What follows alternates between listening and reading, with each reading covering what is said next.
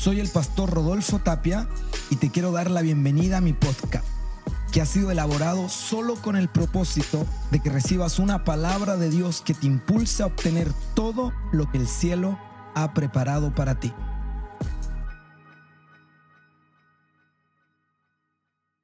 Este es el tercer mensaje llamado o titulado Equipados, equipados. Y hemos estado hablando acerca de cómo Dios desea o cómo Dios sueña a la iglesia. Dios sueña una iglesia que tenga poder, pero también hay una diferencia entre el poder y la autoridad. El poder es la manifestación, es la explosión, es el dunamis, pero la autoridad es más silenciosa y lo vamos a ver, es este peso que escondemos dentro de nosotros por tener una vida consecuente o una vida sometida a la palabra, a los principios bíblicos. Así que yo quisiera que usted hoy día abra su Biblia eh, en 2 de Corintios 4, 16. Porque por ahí alguien puede preguntar, ¿y dónde se aloja, dónde reposa la autoridad espiritual? ¿Qué es? ¿Dónde vive? ¿Cómo se consigue? Y estamos hablando acerca de eso. Y aquí el apóstol Pablo nos habla de un hombre interior. De hecho, en Romanos 7:22 también nos menciona eso. Romanos 7:22 nos habla de eso. Y aquí eh, vamos a leer acerca del hombre interior. Segunda de Corintios 4:16. El hombre interior es renovado día a día por tanto, no desmayamos, dice. Antes, aunque este nuestro hombre interior se va desgastando, el interior, no obstante, se renueva de día en día. Entonces, yo quiero hablar hoy día acerca de dos personalidades que cada uno de nosotros tenemos, o de dos personas que conviven en cada uno de los que estamos acá. Hay un hombre interior y hay un hombre exterior. Y la Biblia nos dice que el hombre interior, el hombre interno, se va renovando día a día, se va renovando, se va eh, eh, fortaleciendo, se va alentando, se va animando. Siempre que el hombre externo también se va eh, desgastando. Hermanos, ahí nomás, gracias, me distrae mucho. Tengo que agarrar vuelo, mucho. Gracias. Muchas gracias. Bien. Entonces existen dos personalidades. Está el hombre interior y el hombre exterior. Y lo que yo estoy hoy día tratando de hacer entender es que el hombre interior no se muestra visiblemente. Él reside donde nadie más puede ver. Y esa obra que Dios va haciendo en el hombre interior no se dejará ver en tu vida solo hasta que avances a la madurez. Digan conmigo madurez. La madurez es el momento en que un hombre comienza a hacer o a expresar lo que es en su interior según la obra que Dios esté haciendo en su vida. La Biblia en muchos pasajes nos exhorta a crecer, a madurar, a avanzar. Y hoy yo estoy llamando a la iglesia a tomar autoridad, pero la autoridad no se consigue siendo niños. La autoridad que Dios nos da no es para niños. La autoridad es para gente que ha madurado. La autoridad la puede ejercer gente que ha madurado en su fe, que ha crecido. ¿Cuántos aquí quieren tener autoridad? Pero no puedes recibir autoridad si eres un niño. No puedes ejercer la autoridad si eres un niño. ¿Cuándo se ejerce la autoridad en lo secular, en lo natural? ¿Cuándo un niño puede o una persona en nuestro país puede ejercer autoridad? ¿Cuándo es mayor de edad? ¿Verdad? Cuando una persona puede conducir un vehículo, cuando tiene su licencia y eso se le otorga la mayoría de edad. Cuando una persona puede enfrentar un juicio por un delito. En nuestro país, una vez esa persona haya cumplido su mayoría de edad. Cuando una persona puede salir del país libremente sin el permiso, la autorización de sus padres o de alguien más. cuando haya cumplido la mayoría de edad. Entonces la autoridad, de igual manera en el mundo espiritual, no se puede utilizar ni se puede ejercer cuando tú eres un niño en la fe. Sino que la autoridad espiritual se puede ejercer, se usa una vez usted haya o esté alcanzando la madurez. Y Jesús es nuestro ejemplo. La semana pasada hablábamos de Jesús y hemos hablado toda esta serie acerca de la autoridad que él tiene. Los fariseos se preguntaban, ¿y quién es este hombre? ¿Por qué habla así? ¿De a dónde aprendió esta autoridad? ¿Qué le enseñó esta autoridad? ¿Dónde la consiguió? ¿Dónde la, la compró? ¿Quién se la transmitió? Y nosotros vemos de Jesús una autoridad, no solo poder, vemos de él autoridad. Y, y, y él esa autoridad no la consigue una vez comienza el ministerio. Él comenzó el ministerio debido a que había alcanzado autoridad. Tú no puedes empezar el ministerio sin tener autoridad dada por Dios. Tú no puedes comenzar a ministrar si no tienes autoridad que Dios te haya entregado. Una vez tú consigues madurez, tú tienes autoridad, entonces Dios puede darte, entonces Dios puede llevarte a ejercer esa autoridad. Y hay un montón de versículos bíblicos que nos exhortan a no ser niños, a no ser caprichosos, a no ser malcriados o inmaduros, infantiles. Hay un versículo que me encanta y dice, ustedes debiendo ser maestros, aún son niños. Y hay mucha gente evangélica que lleva años en una comunidad cristiana, lleva años en una congregación, ha crecido toda su vida en el Evangelio y pudiendo ser maestros, pudiendo ser verdaderos eh, instrumentos en las manos de Dios, se siguen comportando como niños. Y el único que gana con una iglesia niña inmadura, ¿sabe quién es? el diablo. Porque la autoridad Dios se la entregó a la iglesia para que pueda arrebatarle al diablo el territorio que él por tantos años ha conquistado. La autoridad Dios se la dio a la iglesia para hacer frente al poder de las tinieblas. La autoridad Dios se la dio a la iglesia para enfrentar al diablo y sus secuaces. Pero esa autoridad, la iglesia niña, la iglesia infantil, la iglesia inmadura, no puede utilizarla. Entonces el que hace fiesta, el que se alegre y el que se regocija de eso es el diablo. Por eso el gran trabajo del diablo será mantenerte como un niño. No, no, no, no, no, no te, no viva el proceso, escapa del proceso. No, que nadie te exhorte, mira la gente que es mala, cómo te corrigen. No, ¿para qué va a ayunar si Dios no es Alá? Dios es bueno, Dios te tiene harta misericordia. No, ¿para qué vas a ser tan humilde y vas a poner la otra mejilla si con una y mira lo que te hicieron ya basta, de saca la mejilla y ahora golpea tú mejor? Y el diablo vive tratando de llenar el corazón de la gente con pensamientos e ideas que mantienen a la gente cautiva en un estado de inmadurez, de niñez, en una somnolencia eterna, en un adormecimiento, en un retraso espiritual, en una atrofía de su fe. Cuando la gente debiera estar conquistando el territorio del diablo, cuando la gente debiera estar dándole cara a los demonios que están cautivando a nuestras ciudades, cuando la gente debiera estar poseyendo los botines de guerra, están todavía sentados frente a un televisor pensando pura estupidez mientras ven una serie de Netflix en, en vez de estar ganando esta ciudad para Cristo. ¿Por qué? Porque el diablo te quiere niño.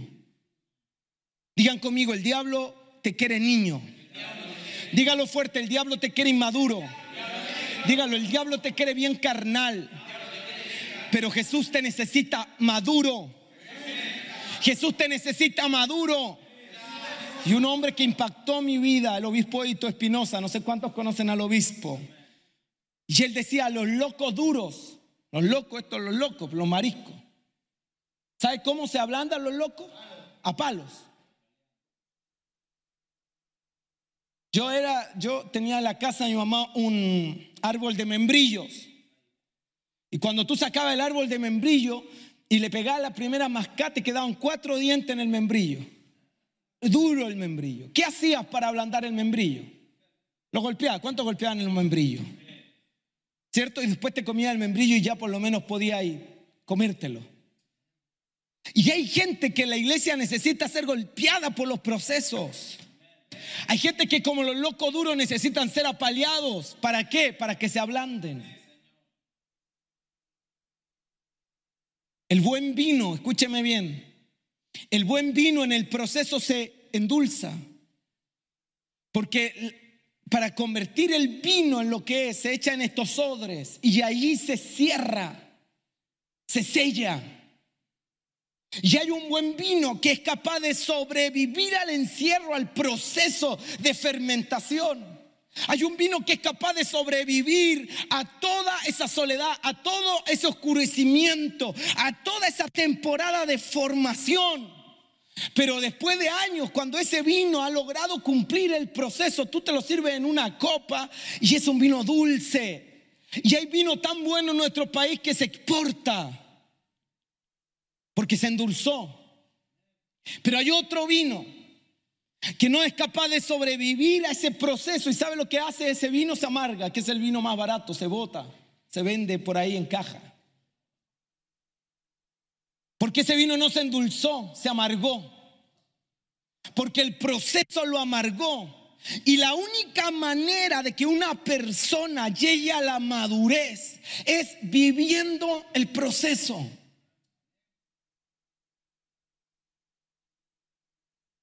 Viviendo golpes, palos. Eso te va a llevar a la madurez. ¿Y por qué es tan importante madurar? Porque si no hay madurez, óigalo bien, no hay autoridad. Yo no le entregaría, por más que amo a Josías, no le entregaría las llaves de mi auto. Por más que amo a Gracia, no le daría la tarjeta del banco porque la desaprovecharía, no sabría usarla. Y la iglesia por mucho tiempo ha pensado que Dios nos va a confiar las llaves de la ciudad, las llaves del reino siendo inmaduros o siendo niños. Y yo estoy consciente de que Dios es un Dios paciente.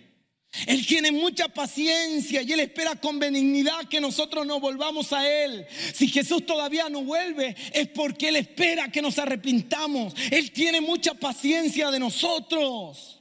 Pero este tiempo ya es tiempo de despertar y de decir cuánto más vamos a esperar, cuánto más tiene que Dios esperarnos y soportarnos. Si hay algo que Él tiene que hacer, que lo haga. Pero lo que me corresponde hacer a mí, yo lo voy a hacer. Yo voy a orar, yo voy a comenzar el proceso de formación de carácter, de disciplina en mi vida. Yo he de tomar la palabra de Dios en serio. Yo he de avanzar a contar a, tener, a conseguir esa autoridad que Dios quiere que yo tenga. Dios quiere darte autoridad. Yo dije, Dios quiere darte autoridad. Esa autoridad Dios la comienza a desarrollar en este hombre interior. Este hombre interior que no se muestra visiblemente, que Pablo dice que es renovado. Entonces hay un hombre exterior que es lo que tú muestras y hay un hombre interior. El hombre interior reside donde nadie más puede ver. Y el Espíritu Santo está constantemente obrando en el hombre interior, fortaleciéndolo. Y está preparando a tu hombre interior para que pueda recibir la verdadera autoridad espiritual. Pedro en una oportunidad habla acerca de esta dualidad en nosotros, dándonos el ejemplo de cierta mujer. Y Pedro dice que hay una mujer engalanada en galafina, eh, bien peinada, llevando vestidos caros, joyas, anillos y manifestando toda una un atuendo externo. Pero también dice que la mujer que verdaderamente vale la pena es la del espíritu apacible, afable.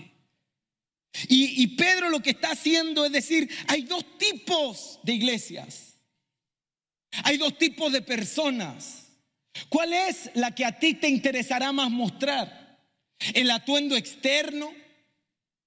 peinados ostentosos, vestidos caros, joyas, buen maquillaje, una apariencia muy distinguida. Y eso no está mal, por supuesto que no. Creemos que es muy importante también verse bien. Pero no sirve de nada estar muy vestido por fuera, muy arreglado, muy maquillado por fuera, si el hombre interior está descuidado. Y lo que dice Pedro es, esa mujer, así como está por fuera, debiera estar por dentro. Y ahí es donde hay más valor. Ahí es donde se consigue verdaderamente la autoridad espiritual, en cuidar y en mantener al hombre interior en una constante de crecimiento, de búsqueda, de avance y de madurez. La mujer que se viste por fuera está bien pero la mujer debe priorizar y el hombre debe priorizar y la iglesia debe priorizar el hombre interior, el espíritu afable, dice. Porque lo que Pablo nos está tratando de hacer ver, lo que Pedro, perdón, nos está tratando de hacer ver aquí, es que carnalmente tenemos la tentación de mostrar lo que somos en apariencias externas y alimentamos nuestras apariencias externas pero sin ningún peso en lo interno. Y por lo tanto, si internamente tú no eres una persona que ama a Dios internamente, tú no eres una persona que busque a Dios internamente, tú no tienes ninguna verdadera autoridad. Yo por fuera podría vestirme aquí como obispo, como pastor, podría ponerme corbata, podría peinarme como pastor, Podría hablar como pastor, pero si internamente estoy seco, estoy vacío, si esto de, pararme en la plataforma no implicó en mi vida una propia eh, eh, eh, examinación personal, un análisis, mi tiempo de oración, entonces solo es apariencia. Entonces solo es un decoro externo. Pero a Dios no le interesan nuestras apariencias. A Dios no le interesa lo que mostramos para afuera. A Dios no le interesa la autoridad que parece que tú tienes por la credencial que portas. A Dios le interesa lo que hay dentro de ti, cómo estás haciendo crecer tu espíritu, cómo estás guiando tu corazón, cómo estás haciendo morir lo carnal, lo terrenal dentro de ti, lo que quizá nadie ve, pero que en el tiempo y en el proceso Dios sacará a la luz con frutos que respaldan la madurez que has conseguido en el secreto. Está aquí, ¿verdad? Entonces, ¿qué es lo que la iglesia está cuidando? ¿Qué es lo que la iglesia está buscando? ¿Estamos buscando apariencia externa o estamos buscando crecer en nuestro hombre interior? Y yo no quiero que nadie me malinterprete. Porque Pedro no le está pidiendo, ni yo tampoco, a ninguna mujer cristiana que eche a la basura su maquillaje, sus joyas o sus vestidos. Pedro no está diciendo eso. Lo que está diciendo Pedro es que si usted, hombre o mujer, esta iglesia, quiere operar en la autoridad espiritual, entonces debe dejar de tratar de impresionar a los demás por su actitud y debería, debería enfocarse en el hombre oculto, en el hombre interior. Porque ese es el único método para obtener la autoridad espiritual de Cristo. ¿Cuántos quieren tener autoridad espiritual? Esa no se consigue teniendo una credencial, vistiéndose como evangelista, como obispo, como pastor. Esa autoridad espiritual no se consigue cerrando los ojos y aparentando que usted es un super, mega, ultra adorador ungido. Esa autoridad se consigue en cómo tú estás cultivando el hombre interior. ¿Qué es lo que hay dentro, no lo que hay fuera? Y si Dios hoy nos permitiera que en esta pantalla se mostrara tu hombre interior. Si Dios hoy permitiera que esta pantalla mostrara un pantallazo de lo que hay en tu corazón, de tus pensamientos. Si esta pantalla permitiera que hoy se proyectaran tan solo dos minutos de los pensamientos que más invaden tu mente durante un día. ¿Qué proyectaría esta pantalla? ¿Cuánta envidia? ¿Cuánta lujuria? ¿Cuánta odio? ¿Cuánta amargura? ¿Cuánto resentimiento? ¿Cuánta culpa? Ese es tu hombre interior. Y mi pregunta es, ¿te importa ese hombre interior? ¿O te importa cómo salimos hoy en una foto? En redes sociales, todos son felices. ¿Sí o no? En redes sociales hoy las madres que están celebrando su día son ángeles y los hijos son los hijos más queridos de, y los que más respetan a sus madres. Pero ya mañana se olvidan y la agarran a garabatos, ya mañana se olvidan y le chispean los dedos. Pero hoy en redes sociales hay que salir con la vieja abrazado y diciendo, mamá, tú eres la mejor del mundo, te amo, te adoro, te... Uy, contigo iría a la China, mamá. Mañana la vieja se enferma, no son capaces de llevarle ni una aspirina. Estamos hoy como llevados por una corriente a aparentar ser algo que no somos. Y mi pregunta es, ¿nos interesa el hombre interior? ¿Te importa lo que te estás convirtiendo? ¿Te importa lo que realmente eres o lo que muestras ser? Hay gente que nunca quisiera que los conocieran por lo que son, porque pensarían que nadie les amaría así. Y si alguien te ama por lo que no eres, si alguien te ama por lo que tú aparentas ser, es que no te ama porque no te conoce. ¿Sabe? Yo prefiero ser el que soy y que la gente que verdaderamente me ama se quede aceptando al que soy, que aparentar ser algo que no soy, que la gente ame a ese que aparento ser. Con esto hay mucha gente que dice, bueno, yo soy como soy, y al que le gusta bien y al que no, no. Y así vivieron nuestros abuelos, nuestros papás, bueno, yo soy gruñón y al que le gusta. Sí, eso está bien. Pero no está bien cuando tú decides quedarte en ese estado y en esa condición toda la vida. Hay un punto de partida. Pero hay un montón de gente que hoy habla del Rodolfo de hace un año y ese Rodolfo ya no existe porque yo tengo la filosofía en mi vida de ir mejorando, de ir cambiando, de ir evolucionando en mi vida, en mi manera de ser, de comportarme, de tratar a las personas, de relacionarme con la gente. Y si yo no mejoré de hace un año, entonces fracasé. Y ese es mi gran trabajo. Por eso no tengo tiempo para andar mirándole los pecados a la gente. Por eso no tengo tiempo de andar criticando a la gente en las redes sociales. Porque tengo mucho trabajo examinando a mi hombre corrigiendo a este hombre interior, haciendo que el hombre interior crezca y se fortalezca como para andar cuidando los pecados ajenos, viendo a quienes pecan y quienes no, lo que enseña el otro pastor o lo que el otro no enseñó. Cada cual sabrá lo que hace, pero yo tengo ya mucha pega con este hombre que dentro está de mí, al cual tengo que llevar a la madurez de Cristo para que pueda ejercer la autoridad que Dios realmente le ha dado.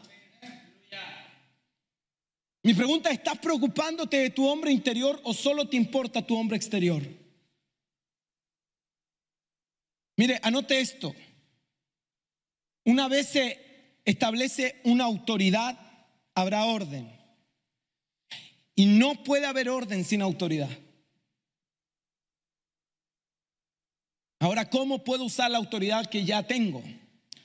Porque yo he convencido, le he convencido a través de la palabra que yo, yo y usted ya tenemos autoridad. ¿Cómo la podemos usar? Y aquí voy a usar un principio y quiero que usted pueda ir anotando. En una oportunidad a Jesús le trajeron a un chico endemoniado y no pudieron liberarle. Cuando estos discípulos impotentes frente al enemigo. No pudieron echar fuera al demonio que atormentaba a esta criatura. Jesús les dijo el poder de Satanás en algunos casos solo sale con oración y ayuno. Entonces la pregunta es, ¿cómo ejerzo, pastor, mi autoridad? ¿Cómo crezco en mi autoridad? ¿Cómo la puedo utilizar? ¿Cómo puedo madurar? ¿Cómo puedo fortalecer mi hombre interior? Orando y ayunando. Y aquí yo voy a aplicar un principio. El principio espiritual es, la vida de autoridad demanda una vida de sumisión. Anote eso. La vida de autoridad demanda una vida de sumisión. Si usted a los 18 años puede ejercer su derecho de ir a votar, entonces usted también tendrá que cumplir los deberes, cumplir las leyes. Porque usted como ejerce su autoridad, también tiene que someterse a ella. Si usted a los 18 años comete un delito, usted tendrá que ir a la cárcel. Aunque usted está ejerciendo su derecho de ser un ciudadano mayor de edad libre, sujeto a derecho, usted una vez cumpla la mayoría de edad, también deberá cumplir las leyes. Usted también deberá someterse a las leyes. Porque por más que usted diga, no, yo soy libre, yo hago lo que quiero, si usted maneja un auto y el semáforo está en rojo, usted tendrá que detenerse. ¿Sí o no? Y si usted no lo hace, usted está transgrediendo una ley. Y usted tendrá que enfrentar un juicio. Entonces la autoridad se establece para dar orden.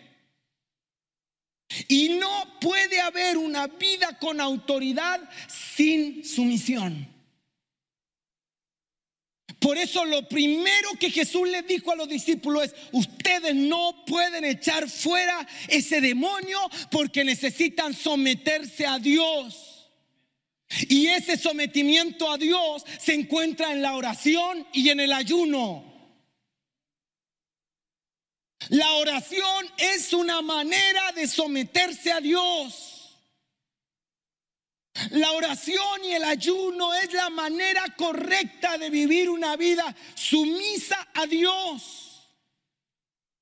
Porque lo que Dios está buscando es que vivamos bajo su autoridad. Mire, el mejor antídoto contra la rebeldía es estar bajo autoridad.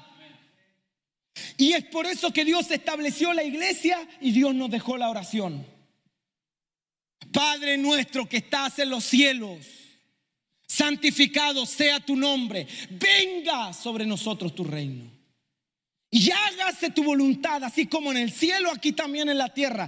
Todo esto que acabo de decirle revela que la oración tiene el sentido de sumisión. Padre nuestro, ¿se entiende que la autoridad de Padre se respeta? ¿Se entiende que la paternidad es autoridad? ¿Sí o no? Que estás en el cielo, que revela que está en el cielo, que Él está en el poder y nosotros estamos acá en la tierra que Él está en las alturas y nosotros en la bajeza.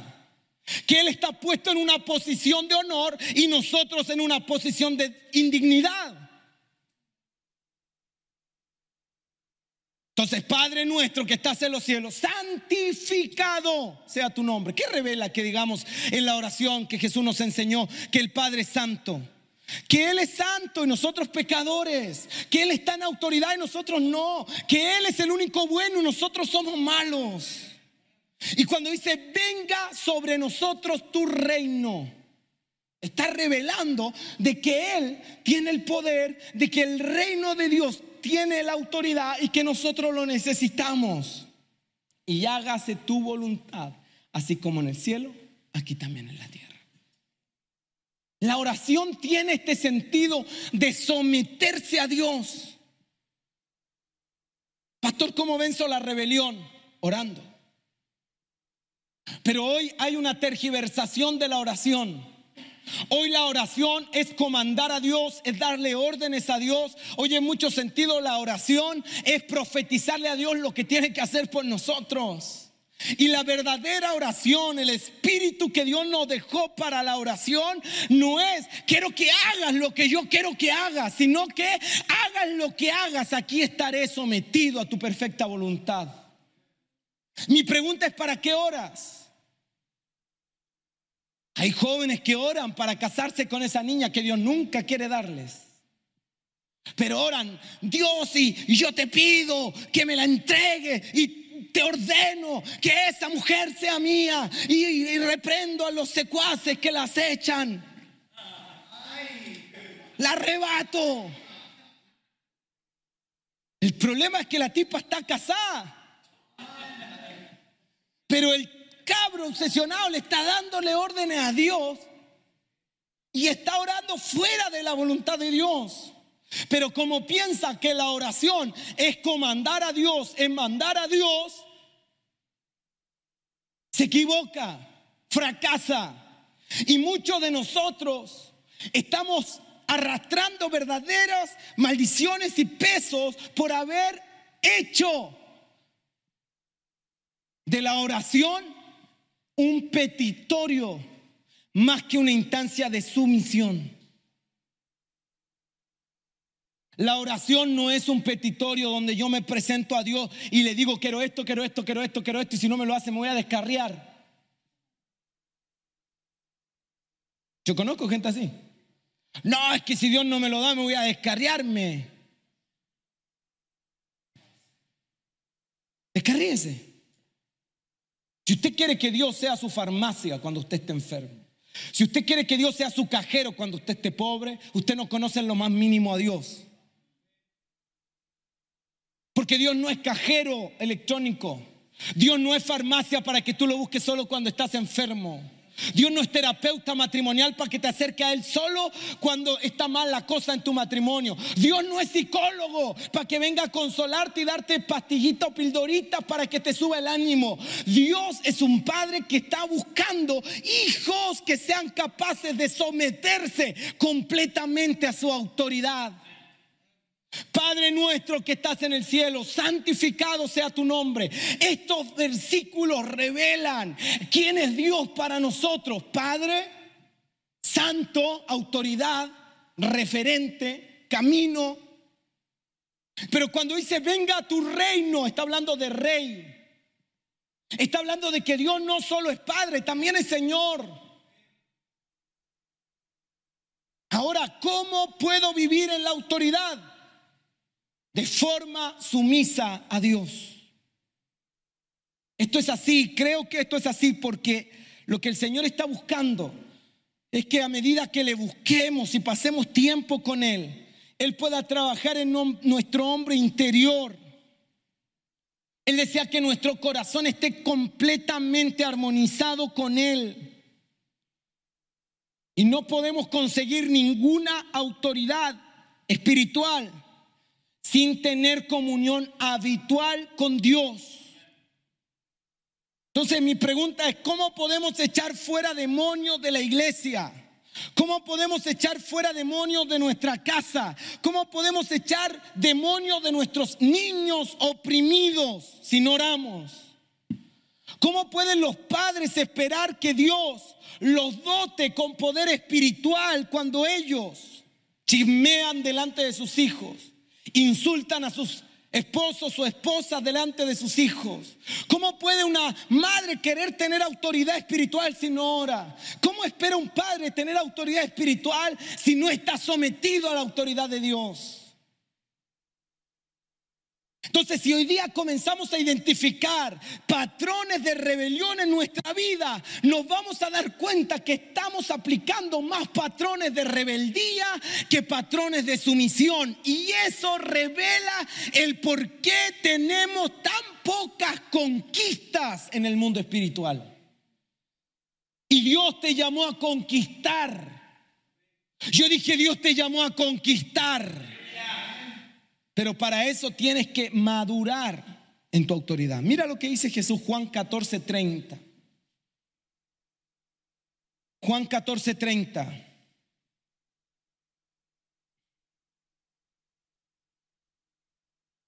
Porque viene el príncipe de este mundo y él nada tiene en mí.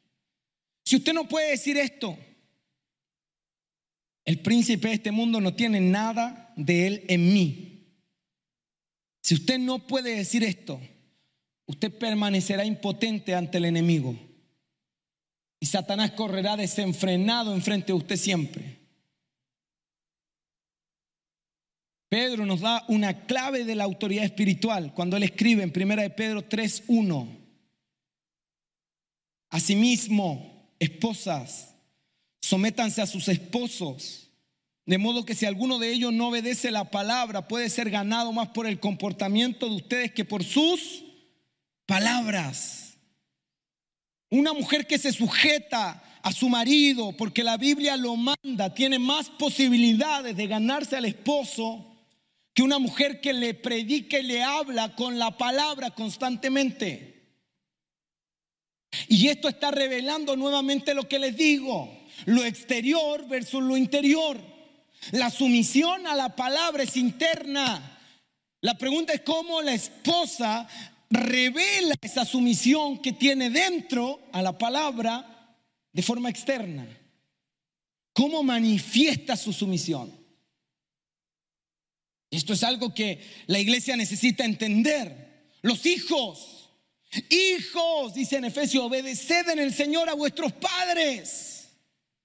Como el hijo en su obediencia interna es capaz de reflejarla en el hombre exterior. Autoridad, hermanos, es que lo que yo soy dentro sea mi comportamiento afuera. Esa autoridad es la que la iglesia necesita. Esa es la autoridad que cada uno de nosotros necesita ejercer contra las tinieblas en esta generación.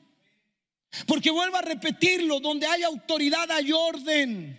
Y donde hay orden hay paz. Y donde hay paz hay seguridad y armonía. Pero para eso necesitamos vivir una vida de sumisión. La mujer se somete al varón. El varón se somete a Cristo. La iglesia un cuerpo de creyentes donde la Biblia nos manda someternos unos a otros. Porque Dios sabe que una vez la iglesia aprenda este principio de sumisión, podrá tener un verdadero impacto contra las tinieblas allá afuera. Pero lo que menos vemos en nuestras iglesias es sumisión. Lo que vemos, lo que menos vemos hoy en las casas es sumisión. Lo que menos vemos en nuestros hijos hoy es sumisión. Porque hemos dejado que la rebelión sea nuestro alimento. Y una vez dejemos de alimentarnos de la rebelión y decidamos someternos a Dios, a su orden, a su principio, entonces comenzaremos a ver los frutos de la autoridad que Dios nos entregó. Por eso Jesús les dijo, esto no sale sino con oración y ayuno, sométanse. Cuando vino el centurión, le dijo, Jesús, di la palabra, ni es necesario que vayas, di la palabra y mi siervo será sano. Porque yo soy hombre sujeto a autoridad y yo digo a este ven y viene. Así que tú Jesús di la palabra y mi siervo sanará. Eso se llama autoridad. Estar sometido Entender que hay un orden. ¿De dónde conseguía Jesús la autoridad? De la comunión que tenía con el Padre. ¿Por qué Jesús tenía la autoridad que tenía? Porque Él le decía al Padre todos los días, hágase tu voluntad y no la mía. Porque Jesús siendo el dueño de todo, el creador del cosmos, del universo, el que eh, eh, vistió la tierra de tanta hermosura, el que adornó los cielos con las nubes, el que ordenó las constelaciones, el que le puso nombre a cada estrella, siendo el Señor y el Rey eterno, Él decidió venir a la tierra como un hijo, sometido, absolutamente sometido a su Padre. Entonces cuando se paraba frente a un endemoniado, ni siquiera necesitaba hablar, el demonio huía.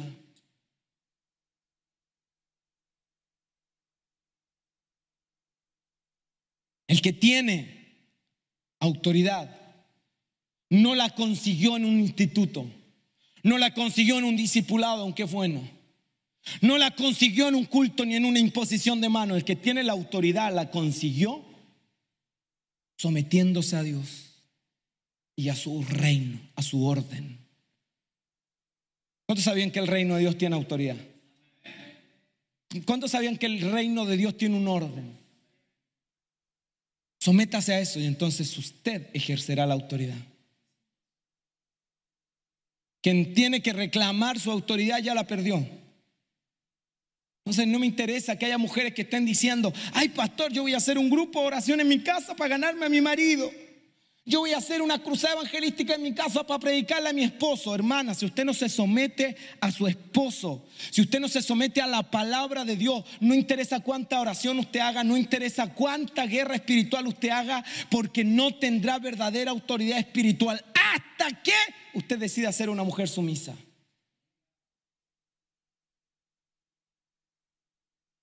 Usted varón nunca va a poder desarrollar su autoridad espiritual en su casa. Si en su trabajo usted es un rebelde. Si en la calle usted no respeta la autoridad policial. Si en la iglesia usted no respeta a sus líderes. Usted no puede tener autoridad porque usted viola principios de autoridad que lo único que hacen sembrar en su terreno es rebelión. Y la Biblia dice que el que siembra corrupción cosechará corrupción. El que siembra para la carne segará para la carne corrupción.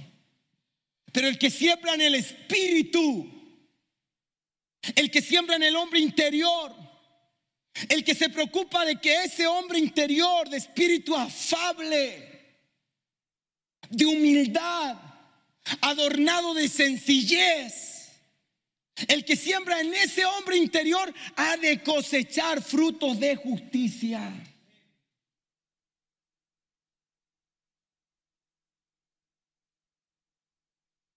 Me gustaría saber cuánto tiempo has invertido esta semana en ese hombre interior.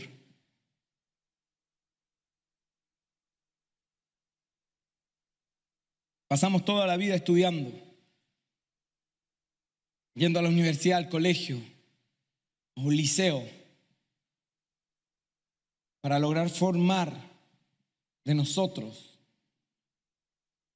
un hombre exterior que tenga autoridad, que mande, que logre ser jefe en una empresa, que logre tener una posición de respeto. ¿Cuánto tiempo invertimos en nuestro hombre interior? Para que tú puedas decir algo y eso en el mundo espiritual trascienda.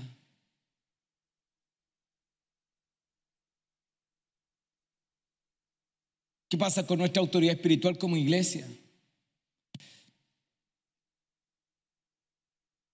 Que no tiene ningún peso, no trasciende, no impacta nada a nadie. ¿Dónde estamos? ¿Qué estamos haciendo? Quizá hemos vivido una vida completamente a nuestra manera, lleno de nuestras propias leyes, nuestra propia rebelión, alimentando nuestra propia soberbia. Y lo que yo vine a decirles es que ninguna persona puede tener autoridad espiritual hasta que él o ella estén bajo autoridad espiritual. Una mujer nunca tendrá autoridad espiritual sobre sus hijos si ella no está bajo la autoridad espiritual de su esposo. Un esposo nunca tendrá autoridad espiritual sobre su casa si no está bajo la autoridad espiritual y el gobierno de Dios. Un líder nunca tendrá autoridad espiritual si no está sometido a la autoridad espiritual de su pastor. Un pastor nunca tendrá autoridad espiritual si no está sometido a la autoridad espiritual de su obispo o de su pastor o de un consiervo que pueda tener la autoridad para decirle las cosas. Violar estos principios es vivir una vida evangélica, linda, pero sin ningún efecto contra las tinieblas. Y el diablo jactándose y riéndose que nos tiene bien entretenidos cantando coro, pero sin ni siquiera darle un impacto.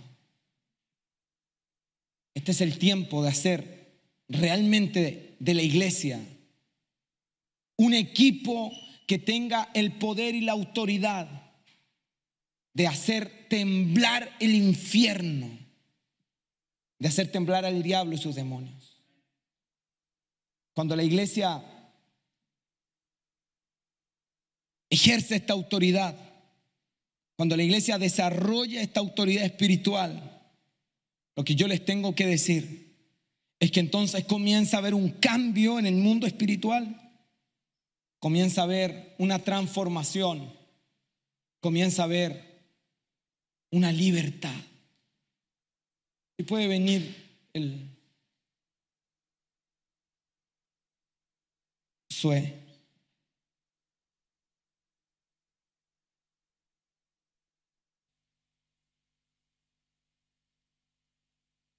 El salmista escribió en el Salmo 18:35, tu diestra me sustentó y tu benignidad me ha engrandecido.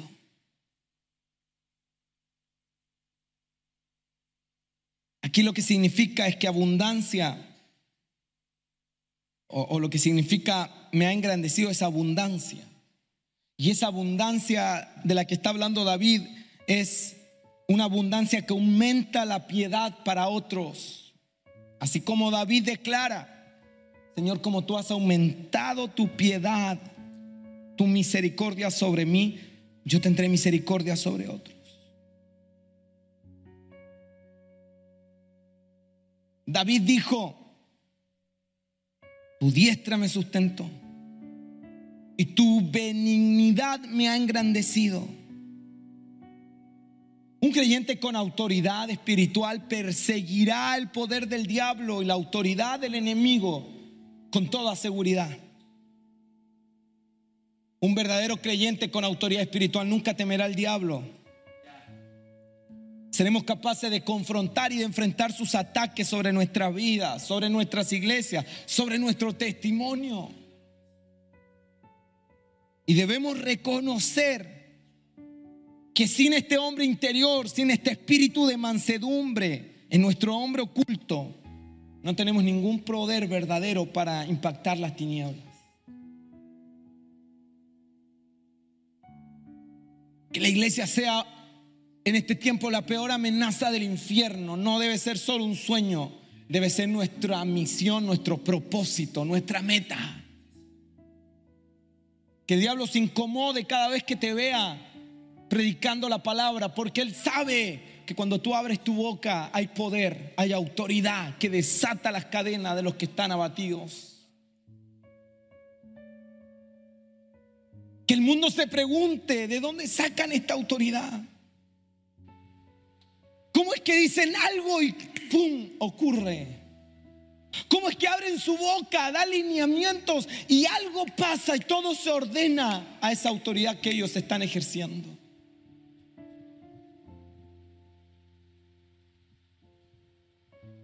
Es que entonces, cuando eso ocurre es porque hemos aprendido a vivir en sumisión, en honestidad. El hombre interior, ese hombre oculto, está siendo mejorado.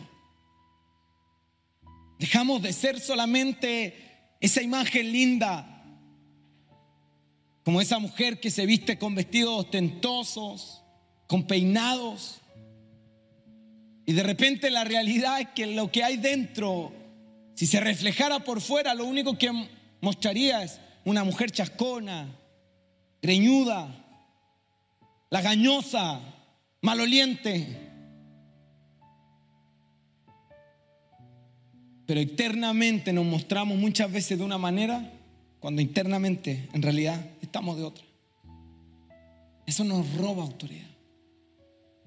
Preocúpate de tu hombre interior. Fortalécelo. Trabaja allí. Ese hombre oculto. Ese hombre que nadie conoce, nadie ve. Trabájalo. Esfuérzate para que ese hombre esté conforme a la imagen de Dios. Para que Jesús sea formado. Esfuérzate por eso.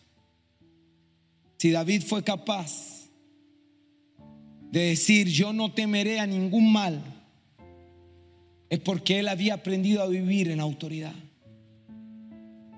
Y nadie puede decir yo no temeré a ningún mal, sin primero aprender a vivir bajo la autoridad de Dios.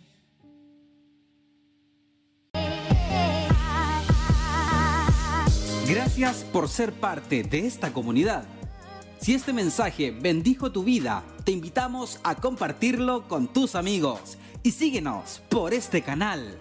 Para más información, recuerde ingresar al www.centroenlinea.org. Gracias nuevamente por ser parte del podcast de Rodolfo Tapia.